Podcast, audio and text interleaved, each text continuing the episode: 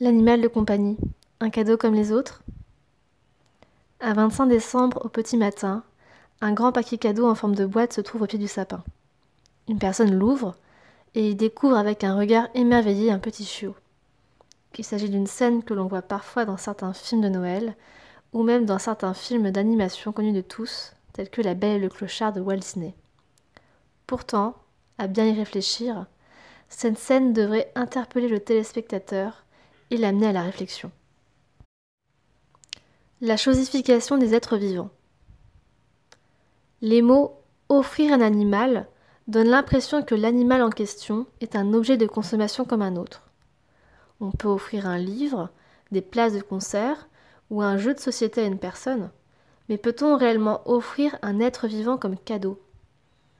La chosification des êtres vivants est une problématique intrinsèque au comportement humain qui va même au-delà des animaux dits de compagnie, tels que les animaux d'élevage ou sauvages, et qui concerne aussi certains humains. Dès que l'argent entre en jeu, l'éthique est aux abonnés absents, tout comme l'empathie envers ces êtres vivants. Cela pose des questions éthiques, sociales, voire raciales. Par exemple, l'élevage intensif, les eaux, la prostitution, l'esclavagisme moderne, les trafics d'organes, etc. Un animal est un être vivant, sensible, avec des besoins propres. La personne devenant le nouveau propriétaire est-elle prête à en assumer les conséquences? Faire entrer un animal dans sa vie doit être un choix mûrement réfléchi, car il s'agit d'un engagement sur du long terme, voire du très long terme pour certains d'entre eux. En effet, certains perroquets ou tortues peuvent vivre plus de 60 ans. En fonction de l'âge du futur propriétaire, les enfants de celui-ci deviendront eux-mêmes les futurs propriétaires de l'animal. Ce n'est donc pas un acte à prendre à la légère. Aussi, il est important d'avoir en tête que les jeunes enfants ne sont pas des propriétaires responsables. Ce n'est pas l'enfant qui s'occupera de l'animal, mais les parents. Un cadeau empoisonné pour l'animal. Face à un achat non réfléchi, les conséquences pour l'animal de compagnie peuvent être désastreuses.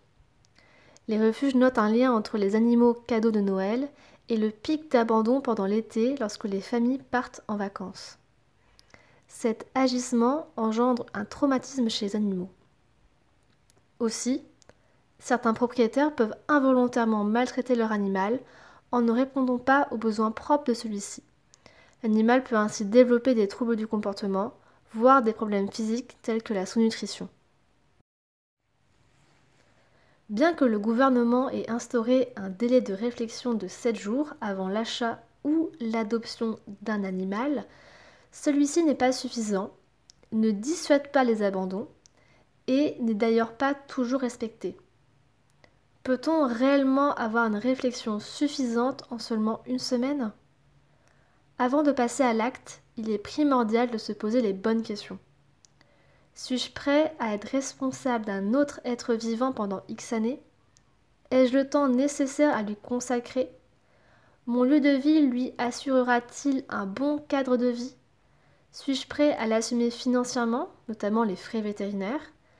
Cet animal me correspond-il? Évitez les jeunes animaux provenant d'élevage et tournez-vous vers les refuges. Des milliers d'animaux attendent impatiemment de trouver un foyer pour la vie.